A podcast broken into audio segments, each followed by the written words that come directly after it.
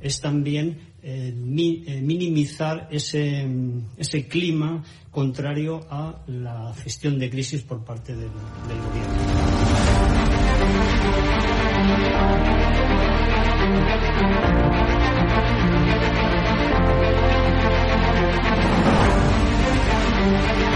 van a garantizar, como digo, de inmediato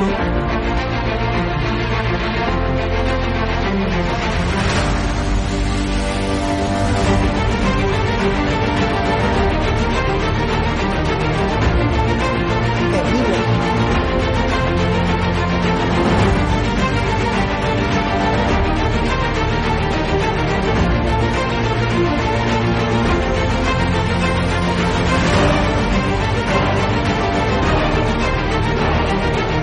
Se trata de limitar la libertad de expresión, pero sí se trata de limitar el que se puedan vehicular falsedades a través de los medios de comunicación que hoy son los periódicos, las radios, las televisiones y también las plataformas digitales.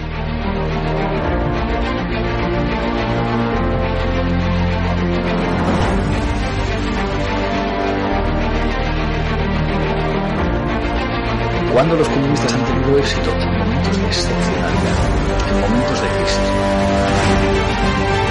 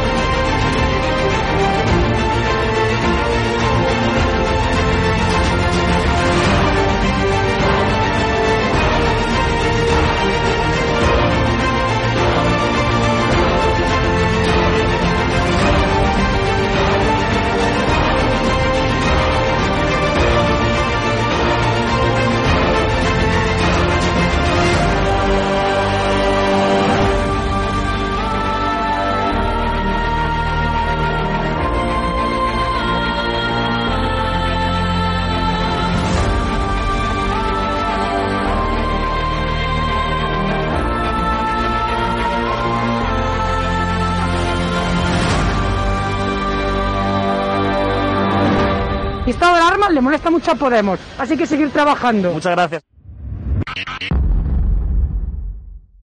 Hola amigos de Estado de Alarma. Rápidamente eh, estabais esperando la sección desde el Imperio con el gran César Vidal para saber actualizarnos de una forma, eh, bueno, para poder confiar, porque realmente no hay veo a estas alturas ningún medio de comunicación que no dé información sesgada para favorecer a, a, Biden y a todo lo que representa el marxismo cultural en todo el mundo. Eh, y tenemos, por supuesto, a, a don César Vidal para que nos cuente cómo están esos estados en los que Donald Trump se está disputando ya jurídicamente, eh, bueno, pues la victoria o la posible victoria o el llegar a la Casa Blanca a partir de diciembre. Bueno, la verdad, Cristina, es que está todo muy emocionante. Esto se ha puesto enormemente interesante. Hubo por ir desarrollando un poco las fases, ¿no? Eh, primero, si vamos antes de las elecciones, antes de las elecciones que podía haber un fraude, realmente lo anunciamos bastantes. Yo recuerdo que en los últimos meses, cuando a mí me preguntaban quién iba a ganar las elecciones, yo decía, si no hay fraude electoral, va a ser Donald Trump. Y insistía en esa historia, ¿no? Eh, no solamente es que lo dijera yo porque soy un maniático, algo parecido. Eh, a finales del mes de octubre había un informe de Judicial Watch, que es una organización que aquí en Estados Unidos eh, de alguna manera intenta limpiar todos los procedimientos institucionales, que ya señaló a finales de octubre, apenas dos semanas antes de las elecciones, que había nada más y nada menos que 352 condados en el país, lo que significaba 29 estados, más de la mitad de los estados, donde se podía producir un pucherazo. Y además lo afirmaron con unos términos muy serios, que era que efectivamente con unos censos sucios iban a salir unas elecciones sucias. Esto estaba advertido. Para que te hagas una idea de lo que es Judicial Watch, lleva años intentando que saquen del censo de California, que es un estado demócrata, a un millón ochocientos mil votantes que no pertenecen al censo.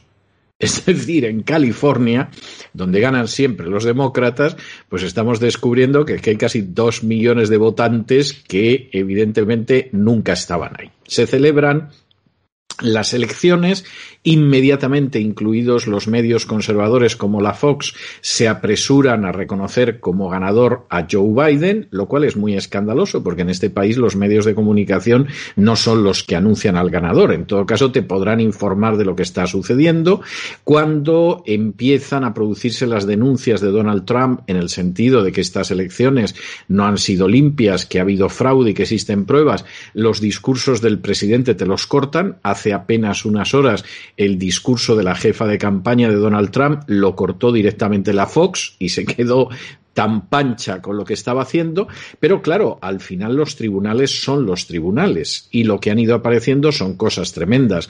Los muertos que han votado en Nueva York, el caso de Joe Frazier, campeón mundial de los pesos pesados de boxeo, que murió hace tiempo y que además era republicano, pero que resulta que ha votado por Joe Biden, el padre de Will Smith, el famoso príncipe de Bel Air, que, que ha muerto y que ha votado dos veces además por Joe Biden, es decir, las cosas son escandalosas. Y luego empiezan a aparecer pues los que han dado ya testimonio de que eran interventores republicanos, pero no les dejaron entrar a ver el escrutinio de los votos, cerraron los demócratas y no dejaron pasar a los interventores republicanos, los empleados de correos que han aparecido diciendo, bueno, empezaron a llegar sacas después de las elecciones y mis jefes se dedicaron a cambiar la fecha de llegada de los sobres y efectivamente eran sobres con votos favorables a Joe Biden, los que han dado testimonio de cómo, por ejemplo, sacas de votos por correo que venían de cuarteles no llegaron a los centros electorales y los tiraron por el camino, además de una manera muy chapucera, porque mayoritariamente los militares votan a Donald Trump y esto es absolutamente comprensible y más con las cosas que hizo Biden en su día. Y esto hace que ahora mismo haya una serie de estados que están absolutamente en el aire y que están además judicialmente en el aire. Por ejemplo, ayer uno de los medios norteamericanos más serios a la hora de informar de la realidad política le quitó Pensilvania a Joe Biden, diciendo, diciendo aquí no está nada claro que en Pensilvania haya ganado Joe Biden, habrá que esperar al escrutinio, pero Joe Biden, con lo que sabemos hasta ahora, no lo ha ganado, ese estado no se le puede conceder y por lo tanto Biden no ha ganado las elecciones, no habría llegado a superar esa barrera de 270 compromisarios que te permite ganar las elecciones. Y esto ahora mismo sucede en Wisconsin, sucede en Michigan, sucede en Arizona, sucede en Nevada eh, sucedía en Georgia y Carolina del Norte, pero parece que en Georgia y Carolina del Norte ha ganado Donald Trump. Y estamos en una situación judicialmente muy interesante y yo diría que políticamente más, porque el sector del Partido Republicano que es pro-globalista y pro-establishment, inmediatamente ha salido en manada a apuñalar por la espalda a Donald Trump. Es decir, Mitt Romney, que fue candidato a la presidencia hace tres elecciones y que por lo tanto era un hombre del sistema, salió públicamente a emplazar a Donald Trump para que reconociera la victoria de Biden. Eh, esto es grave, pero más grave es que saliera George Bush, hijo, a decir lo mismo. Cuando él llevó a los tribunales la elección, y precisamente porque los tribunales le dieron la razón en el estado de la Florida, le arrebató la presidencia a Al Gore, que como ahora sucede con Biden, todo el mundo daba como presidente de los Estados Unidos. Entonces, que Bush, que utilizó el mecanismo judicial para llegar él mismo a la Casa Blanca, le diga a Donald Trump que renuncie al mecanismo judicial y que reconozca la victoria, era para decirle, pero bueno, Georgie, esto lo podías haber hecho tú en su día, ¿no? Y no que no estuviste hasta el mes de diciembre en los tribunales para que al final te dieran la razón y tú pudieras llegar a la Casa Blanca. Y por cierto, meternos en algunos de los peores fregados en que se ha metido a este país en este siglo, cosa que no se puede decir de Donald Trump, que es el único presidente que no ha metido a Estados Unidos en una guerra desde la Segunda Guerra Mundial. Es algo enormemente meritorio, porque son tres cuartos de siglo de intervenciones con todos los presidentes, menos con Donald Trump, que insisto, es bien significativo. Entonces, estamos en una situación eh, muy interesante. Yo diría que, por un lado, porque hay una batalla judicial que puede que efectivamente confirme que Donald Trump se queda en la Casa Blanca un segundo mandato. No está ni mucho menos claro que esa batalla judicial la pueda, la pueda ganar Biden. Es más, hay indicios tan serios de fraude que eh, realmente sería muy complicado que Biden siga adelante. De ahí que intente forzar la situación como sea, porque eh, la batalla legal no parece que lo vaya a favorecer. En segundo lugar, es una batalla, si se quiere, sociopolítica muy importante porque está quedando de manifiesto que el mundo no se divide en izquierdas y derechas, como muchos piensan, se divide en globalistas y patriotas. Y por supuesto hay globalistas dentro del Partido Republicano que están locos por ver desaparecer de escena a Donald Trump. Y esto es algo clarísimo, no solo se da en el Partido Demócrata, sino también en el Partido Republicano. Y luego hay otro elemento que es enormemente importante y es qué va a pasar con los partidos después de Trump. ¿Y qué va a pasar si Trump no, no se queda en la Casa Blanca? O, incluso si se queda en la Casa Blanca. En el caso del Partido Republicano, que lo tiene mal, pero es el que lo tiene menos mal, no cabe la menor duda de que tiene que deshacerse de los viejos dinosaurios y del viejo establishment del Partido Republicano que forma parte de esa ciénaga que Donald Trump decía que iba a drenar en su paso por la Casa Blanca. Pero en el caso del Partido Demócrata, el Partido Demócrata seriamente tiene que ver cómo se libera de la infiltración socialista, porque ahora de los tres grupos del Partido Demócrata que hay en el Congreso, el grupo mayor es el socialista, el Partido Socialista, o sea, los socialistas están realmente minando y apoderándose del Partido Demócrata con que nos lo digan con una ala derecha del Partido Demócrata muy inquieta, porque lo ve, y una ala, eso que llaman los centristas, pero en fin, si eso es el centro que Dios nos ampare, donde está Pelosi, donde está Biden, que son políticos muy corruptos, muy viejos, que no han hecho nada en décadas de dedicarse a la política salvo demagogia, y que están dejando actuar a los socialistas convencidos de que pueden cabalgar el tigre, pero es que el tigre se los va a comer hasta la ropa interior, como se descuiden. Y esa es una situación bastante bastante interesante en estos momentos. ¿Qué va a pasar con el Partido Demócrata? ¿Qué va a pasar con el Partido Republicano? E incluso si consiguen desplazar a Donald Trump de la Casa Blanca, que no va a ser tan fácil, porque Donald Trump estaba preparado para esto y está librando una batalla legal muy dura y muy encarnizada, bueno, Donald Trump ya ha dicho que si lo sacan de la Casa Blanca, él se presenta en el año 24.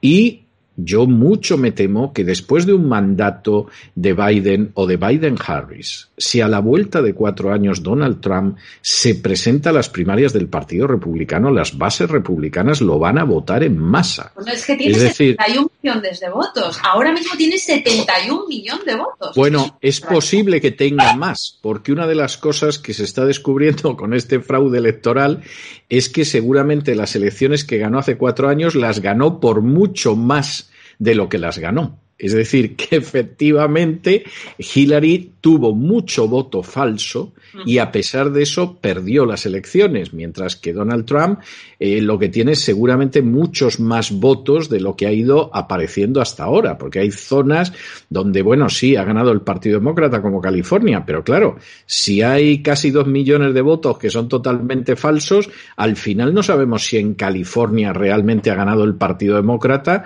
o simplemente ha creado un sistema de corrupción tal que, que solo puede ganar el Partido Demócrata, ¿no? O sea, es que esto de que en un momento determinado voten los muertos, pues eso pasaba en el Madrid de la Segunda República, donde había un alcalde socialista que se llamaba Rico, que votaban por él hasta los muertos o pasaba en el régimen de la restauración de finales del XIX, inicios del siglo XX en España, donde había unos pucherazos que se organizaban desde el Ministerio de la Gobernación, pero, pero eso es algo absolutamente vergonzoso.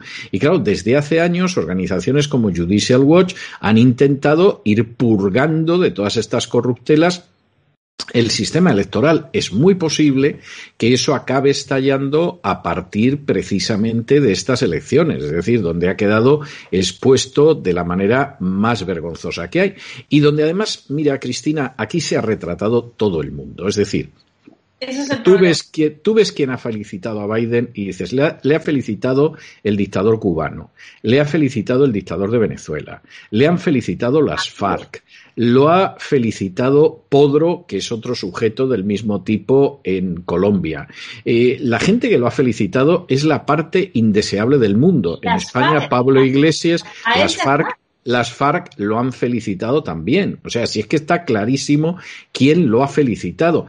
Lo han felicitado no el gobierno chino, porque el gobierno chino ha dicho que hasta que no esté claro no felicita a nadie, pero grandes empresarios chinos lo han felicitado. Y no sorprende porque el despacho del marido de Kamala Harris ha hecho unos negocios con China verdaderamente impresionantes. Llegó a contratar para su bufete a gente del Partido Comunista Chino. O sea que esos están encantados porque saben que con Biden, que al que por cierto a su hijo toxicómano expulsado del ejército por drogadicto contrataron una empresa china pagándole un platal, pues evidentemente Biden con ellos va a tener unas relaciones igual que Kamala Harris que no van a ser las relaciones de dureza de Donald Trump. Es decir, la gente que ha felicitado al final a Biden está más claro que el agua. Por supuesto, la conferencia episcopal americana, que está también encantadísima. A fin de cuentas, la política de agenda globalista del Vaticano, yo creo que ahora no la puede negar nadie.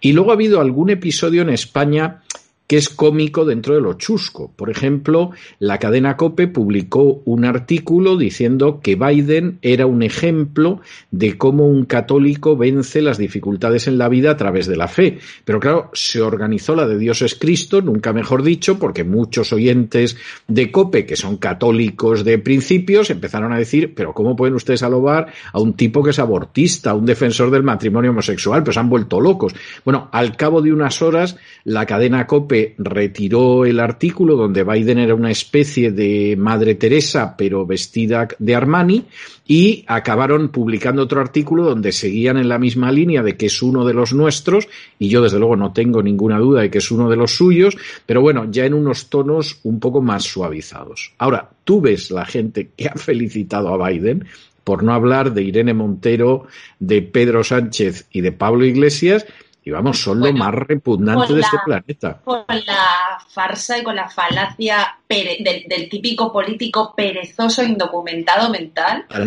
Te suele repetir eso de ahora el mundo es un lugar más seguro de Ignacio Aguado o la, el, la FAES de, de, de Aznar. Bueno, pero es que la FAES, vamos a ver, el Pink Party, que es en lo que se ha convertido el Partido Popular, en última instancia, ahora mismo es de un globalismo sorosiano que da vergüenza.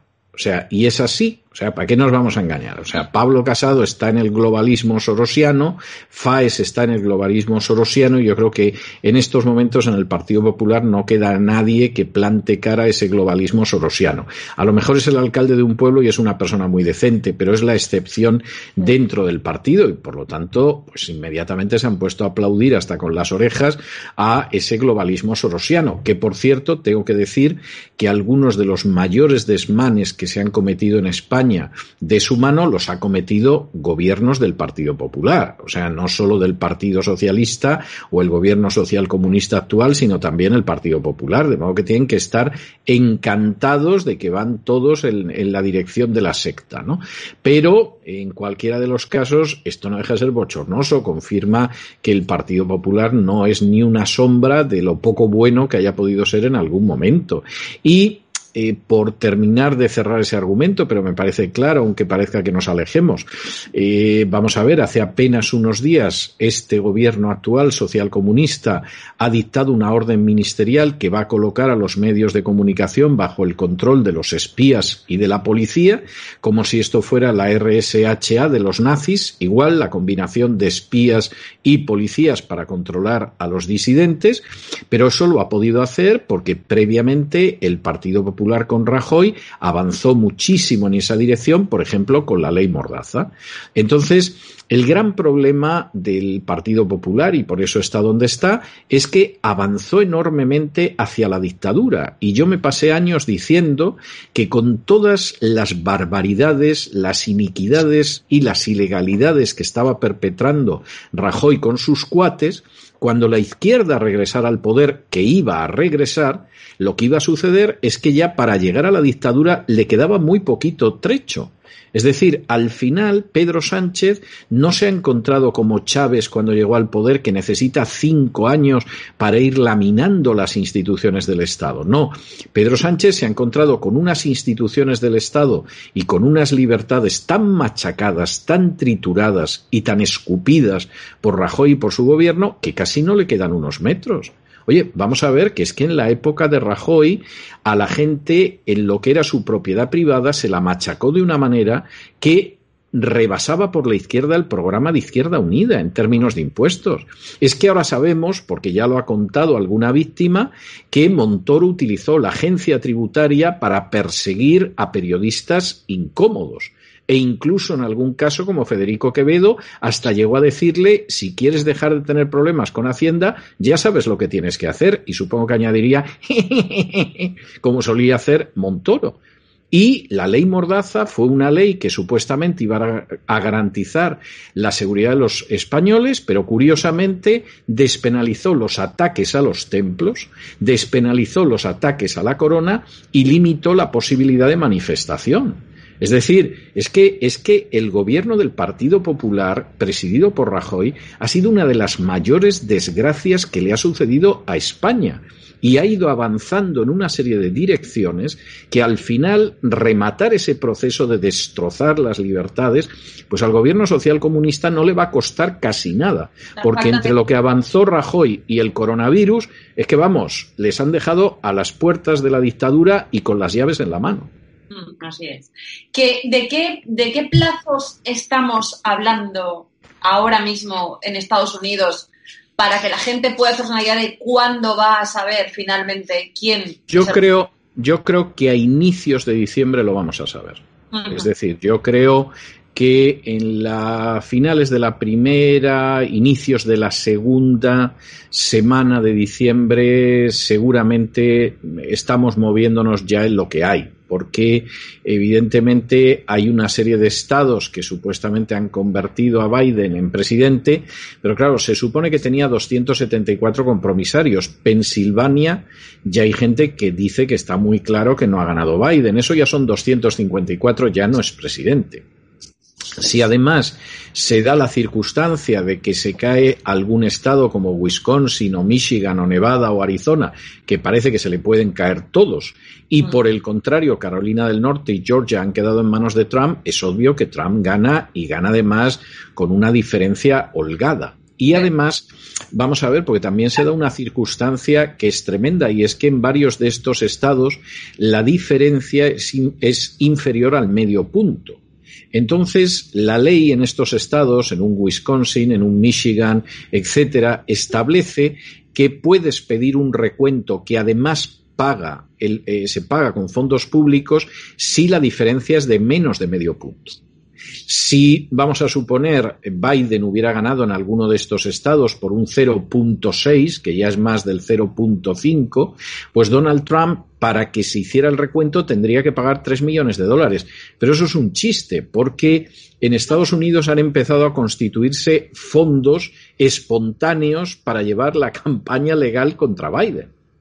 Es decir, y esto ha sido Esto, por supuesto, los corresponsales españoles en Estados Unidos no dirán ni pío, porque yo no sé exactamente a qué se dedican, ¿no? Alguno, como empezó a fumar porros cuando era estudiante en Valladolid, pues no sé si sigue exactamente en la misma santa ocupación y no se ocupa de, de lo que sucede, pero, pero esta es una realidad importante, como es importante que hay manifestaciones en multitud de sitios en Estados Unidos diciendo que cuenten bien, que el voto tiene que ser contado de manera eh, fidedigna, porque si no estas elecciones son un fraude, y toda esa gente son partidarios de Trump.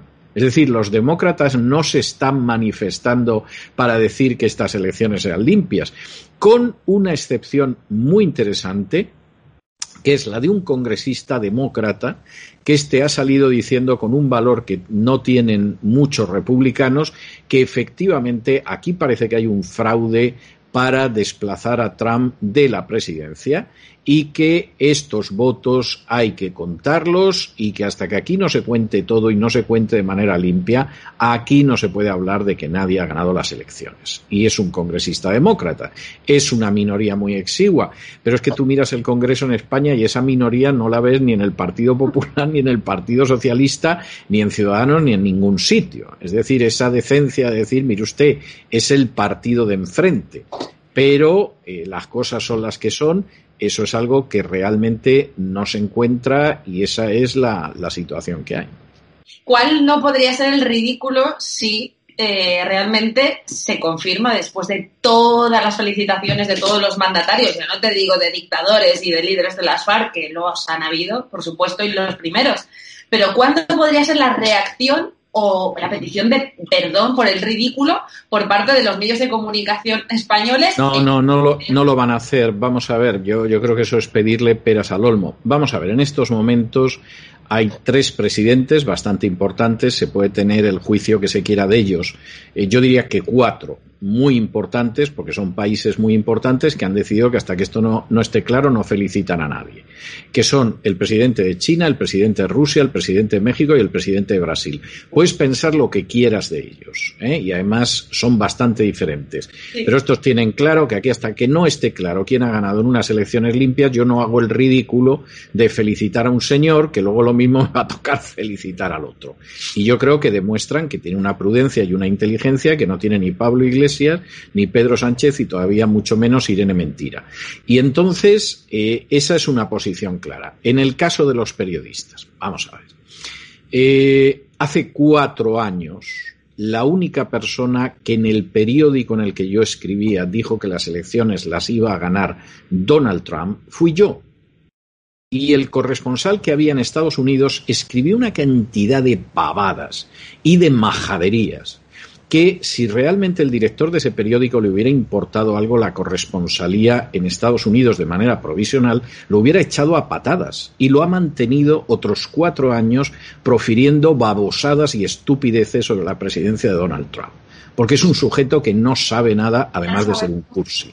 Entonces, y, y esto se puede hacer extensible no solo al periódico en el que yo he escrito hasta hace pocos meses, sino a otros periódicos de la prensa. Es más, ha sido llamativo que en esta campaña, posiblemente para evitar el ridículo de hace cuatro años, el corresponsal que ha sido más sensato era tendencioso, pero intentó no pillarse los dedos como hace cuatro años fue el del país y te encontrabas con periódicos que se suponía que eran conservadores como La Razón y el ABC haciendo unos ridículos que daba vergüenza ajena, a mí me causaba sonrojo. Y te encontrabas con el del mundo que yo no sé este sujeto que le echan en la comida, pero vamos, eso era era parecía de alucinógeno. Por no hablar de que preside el Foreign, eh, bueno, es el director del entramado de Trump aquí en España, no de la Open Society, ahora te tendría que decir exactamente cuál es, ahora te lo diré, eh, Nacho Torreblanca, que hace entrevistas laudatorias a, eh, este, a Soros. Eh, mira, te lo digo ahora mismo. Nacho Torreblanca es el director de la European Council of Foreign Relations. Esto es, bueno, quien puede... eso es, eso es Soros... Estatutos y sus fundadores y sus financiadores es Soros, oigan, que sí, que existe, de verdad que sí que existe. No, no pero es, es, Soros en vena. Entonces, pues esta es la situación. Alguno de estos va a decir, nos equivocamos, eh, nos apresura. Que no, hombre, que no. Y van a seguir todos, pero vamos, cara al sol, o sea, al que más caliente, por supuesto. Y, y eso es algo absolutamente indiscutible. O sea, yo personalmente creo que, por ejemplo, los corresponsales españoles de hace cuatro años en Estados Unidos había que haberlos echado a todos salvo alguna pequeña excepción, porque no pudieron hacer más el ridículo y lo hicieron por falta de profesionalidad, por ignorancia, por vagancia y no voy a dar nombres, pero hay algunos que cuando yo he leído sus crónicas en los últimos tiempos, sabía perfectamente de qué medio americano las habían copiado. Y en algún caso no es que hubieran copiado la crónica, pues bueno, pues tomar materiales, redactarlo tú, bien, vale. No, no, es que habían fusilado literalmente la crónica y en algunos casos con traducción Google.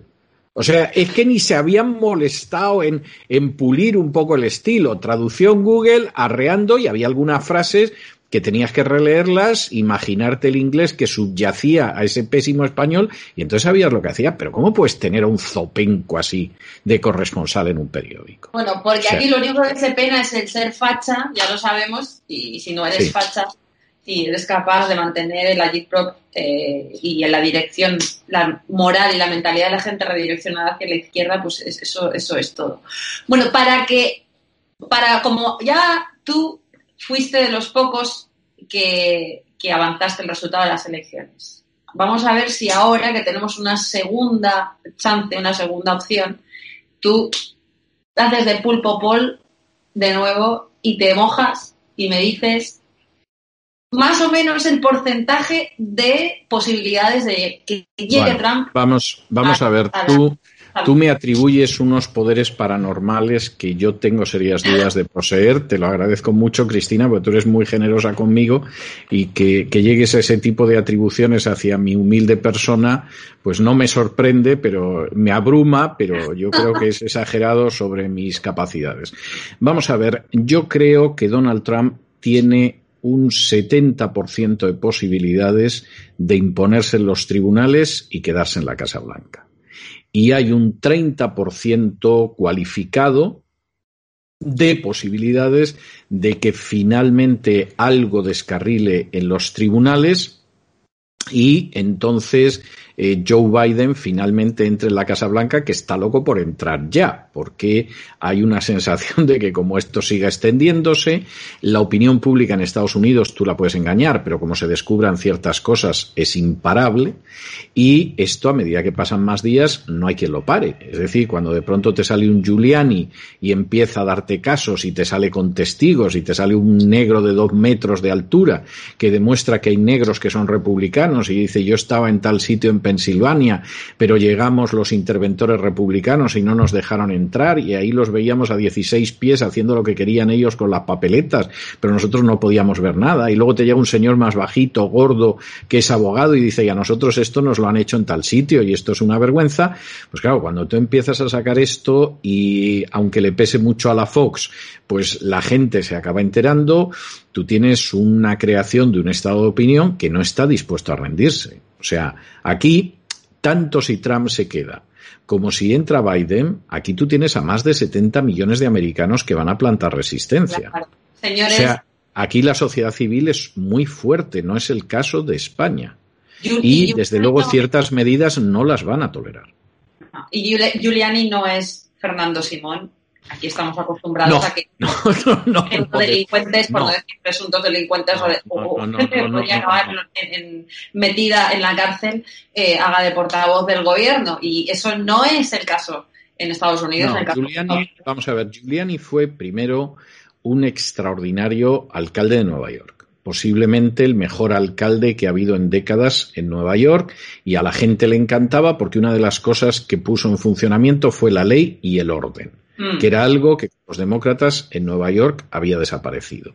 Luego es un personaje muy respetado, no solo en el Partido Republicano, sino en medios en general conservadores. Y es un abogado extraordinario, pero es que Trump en estos momentos, previéndose lo que iba a venir, tiene un ejército de cerca de mil abogados. Es que se dice pronto. Entonces, yo te diría que hay un 70% de probabilidades de que Donald Trump gane la batalla en los tribunales y se quede. Y al mismo tiempo, pues hay un porcentaje de un 30%, un 30% holgado de que Biden en algún momento consiga que esto descarrile. Pero fíjate que incluso en el terreno de las manifestaciones no se están atreviendo a dejar, a quitarle la correa a los antifas ni a los Black Lives Matter por la sensación que esto podría crear en la opinión pública, ¿no? O sea, como no, no sale bien, pues sueltan a sus perros de que son los antifas, los Black Lives Matter, y, y esto están intentando controlarlo porque sería peor, y además porque se da una circunstancia, y es que en alguno de los estados lo mismo hay que repetir las elecciones. Entonces ya puede ser el remate. O sea, ya ahí, vamos, eso puede ser algo que, que, para Biden sería todavía más letal. Aunque todo el mundo sabe que Biden está acabado. Biden es el primero que ha dicho que no se va a presentar a la reelección, que sería un presidente de un término y todo hace pensar que bueno, que de llegar a la Casa Blanca es simplemente para guardarle el asiento por el menos tiempo posible a Kamala Harris. O sea, esa es la historia que hay. Pero claro, Kamala Harris enfrentada con Donald Trump en el 24, viendo a Kamala Harris frente a Pence, que es un sujeto, eh, si tú quieres, calmado, duro, correoso, pero no tiene ni de lejos el, carisma de Trump, y Pence la trituró, cosa que en España, para no reconocer nadie, pues hubo quien llegó a escribir que el debate lo había ganado la moderadora. O sea, el caso era no decir que Pence había ganado de calle ese debate, pero nadie se atrevió a decir que lo había ganado Kamala Harris, porque la machacó. O sea, esa fue la realidad. Bueno, pues en medio de esa situación, tú imagínate un debate Trump-Kamala Harris. O sea, la tienen que sacar en parihuelas. O sea que si la gente piensa que que Trump se ha terminado, que la gente que ha movilizado Trump no la va a movilizar en el futuro y se van a disolver, etcétera, están muy equivocados, porque esa gente está decidida a hacer una limpieza del Partido Republicano y muchos a ayudar al sector del Partido Demócrata que quiere echar del Partido Demócrata a los socialistas. Y los socialistas que creen un Partido Socialista americano, si a mí me parece estupendo, y que se presenten a las elecciones. Pero lo que no puede ser es esa labor de infiltración criminal para apoderarte de un partido y luego imponer una dictadura socialista. Bueno, pues te subo la apuesta y me voy al 71,5% de posibilidades. Está bien. Está bien. A ver qué pasa. Muy bien. Bueno, pues muchísimas gracias, eh, César. Vamos a seguir cruzando los dedos y bueno, vamos a alargar un poco más ese periodo en el que estuvimos eh, anticipando, estábamos en la antesala del 3 de noviembre, vamos a alargarlo un poquito hasta el 3 de diciembre. No, y el 3 y el 8 de diciembre, te diría yo, que es más, a, más cercano, ¿eh? El vale. 8 de diciembre. Bueno, muchísimas gracias y buenas noches. Fue un placer, Cristina. Hasta la próxima.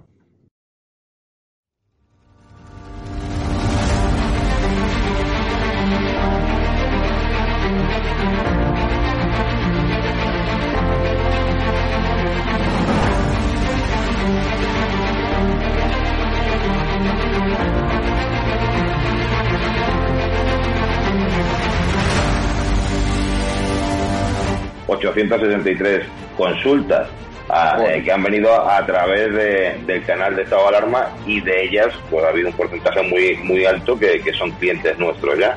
Yo la verdad que cuando hice cuando di este paso de publicar, porque claro, yo no tengo ningún medio de comunicación como puedes tener tú, y mi forma de, de demostrar mi cabreo y mi indignación con este pues voy a intentar a ver si puedo, puedo, que yo no soy políticamente correcto. Has sentado cátedra, apoyas un proyecto por la libertad de expresión, has puesto una pancarta contra el gobierno, te va mejor que nunca a pesar de la pandemia. Don Félix Revuelta, presidente de Naturhaus, propietario también de la Unión Deportiva de Logroñés, dueño de este hotel maravilloso donde nos has alojado. Está mal que lo diga, pero desde que me hice un poco famoso por mis expresiones en contra de este gobierno social comunista, mi negocio ha ido para arriba.